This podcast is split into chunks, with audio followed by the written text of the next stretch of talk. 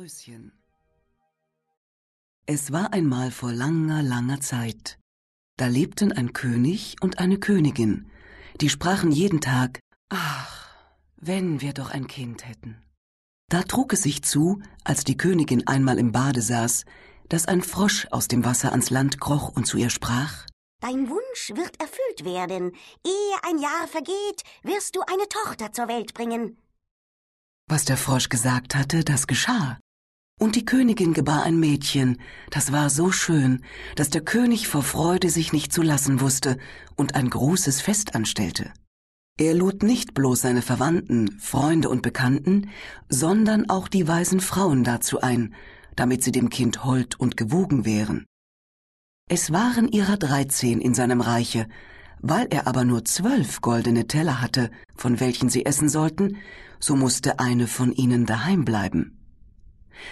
Das Fest ward mit aller Pracht gefeiert, und als es zu Ende war, beschenkten die weisen Frauen das Kind mit ihren Wundergaben, die eine mit Tugend, die andere mit Schönheit, die dritte mit Reichtum und so mit allem, was auf der Welt zu wünschen ist.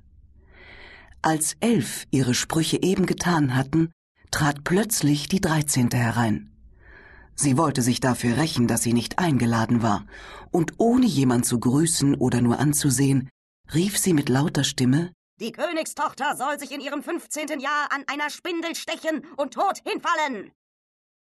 Und ohne ein Wort weiter zu sprechen, kehrte sie sich um und verließ den Saal. Alle waren erschrocken, da trat die Zwölfte hervor, die ihren Wunsch noch übrig hatte. Und weil sie den bösen Spruch nicht aufheben, sondern ihn nur mildern konnte, so sagte sie, es soll aber kein Tod sein, sondern ein hundertjähriger tiefer Schlaf, in welchen die Königstochter fällt. Der König, der sein liebes Kind vor dem Unglück gern bewahren wollte, ließ den Befehl ausgeben, dass alle Spindeln im ganzen Königreiche verbrannt werden sollten. An dem Mädchen aber wurden die Gaben der weisen Frauen sämtlich erfüllt, denn es war so schön, sittsam, freundlich und verständig, dass es jedermann, der es ansah, lieb haben musste. Es geschah, dass an dem Tage, wo es gerade fünfzehn Jahre alt war, der König und die Königin nicht zu Hause waren und das Mädchen ganz allein im Schloss zurückblieb. Da ging es allerorten herum, besah Stuben und Kammern, wie es Lust hatte, und kam endlich auch an einen alten Turm. Es stieg die enge Wendeltreppe hinauf und gelangte zu einer kleinen Türe. In dem Schloss steckte ein verrosteter Schlüssel. Als es ihn umdrehte, sprang die Türe auf. Da saß in einem kleinen Stübchen eine alte Frau mit einer Spindel und spann emsig ihren Flachs. Guten Tag, du altes Mütterchen, sprach die Königstochter. Was machst du da? Ich spinne, sagte die Alte und nickte mit dem Kopf. Was ist das für ein Ding, das da so lustig herumspringt? Sprach das Mädchen, nahm die Spindel und wollte auch spinnen. Kaum aber hatte sie die Spindel angerührt, so ging der Zauberspruch in Erfüllung, und sie stach sich dabei in den Finger. In dem Augenblick aber, wo sie den Stich empfand, fiel sie auf das Bett nieder, das da stand, und lag in einem tiefen Schlaf. Der König und die Königin, die eben heimgekommen und in den Saal getreten waren, fingen an einzuschlafen, und der ganze Hofstaat mit ihnen. Da schliefen auch die Pferde im Stall, die Hunde im Hof, die Tauben auf dem Dach, ja die Fliegen an der Wand, selbst das Feuer, das auf dem Herd flackerte, ward still und schlief ein.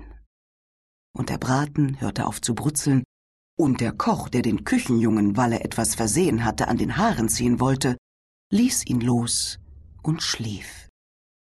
Und der Wind legte sich, und auf den Bäumen vor dem Schloss regte sich kein Blättchen mehr.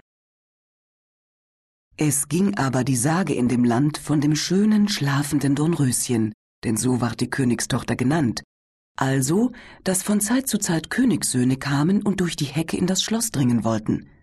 Es war ihnen aber nicht möglich, denn die Dornen, als hätten sie Hände, hielten fest zusammen, und die Jünglinge blieben darin hängen.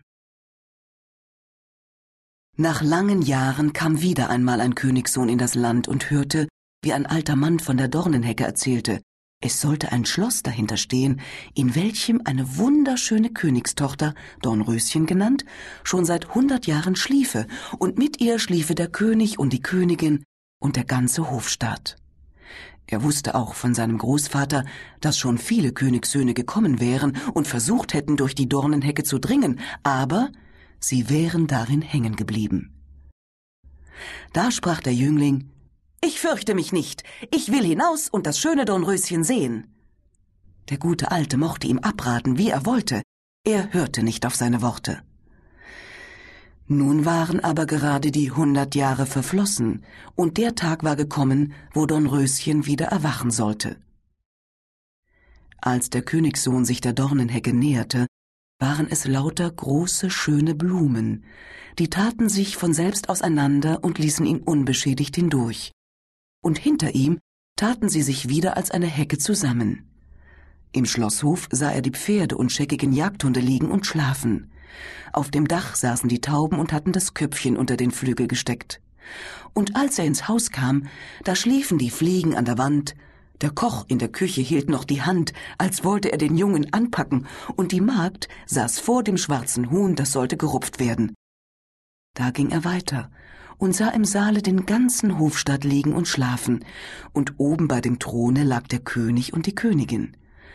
Da ging er noch weiter, und alles war so still, dass einer seinen Atem hören konnte, und endlich kam er zu dem Turm und öffnete die Türe zu einer kleinen Stube, in welcher Dornröschen schlief. Da lag es und war so schön, dass er die Augen nicht abwenden konnte, und er bückte sich und gab ihm einen Kuss. Wie er es mit dem Kuss berührt hatte, schlug Dornröschen die Augen auf, erwachte und blickte ihn ganz freundlich an.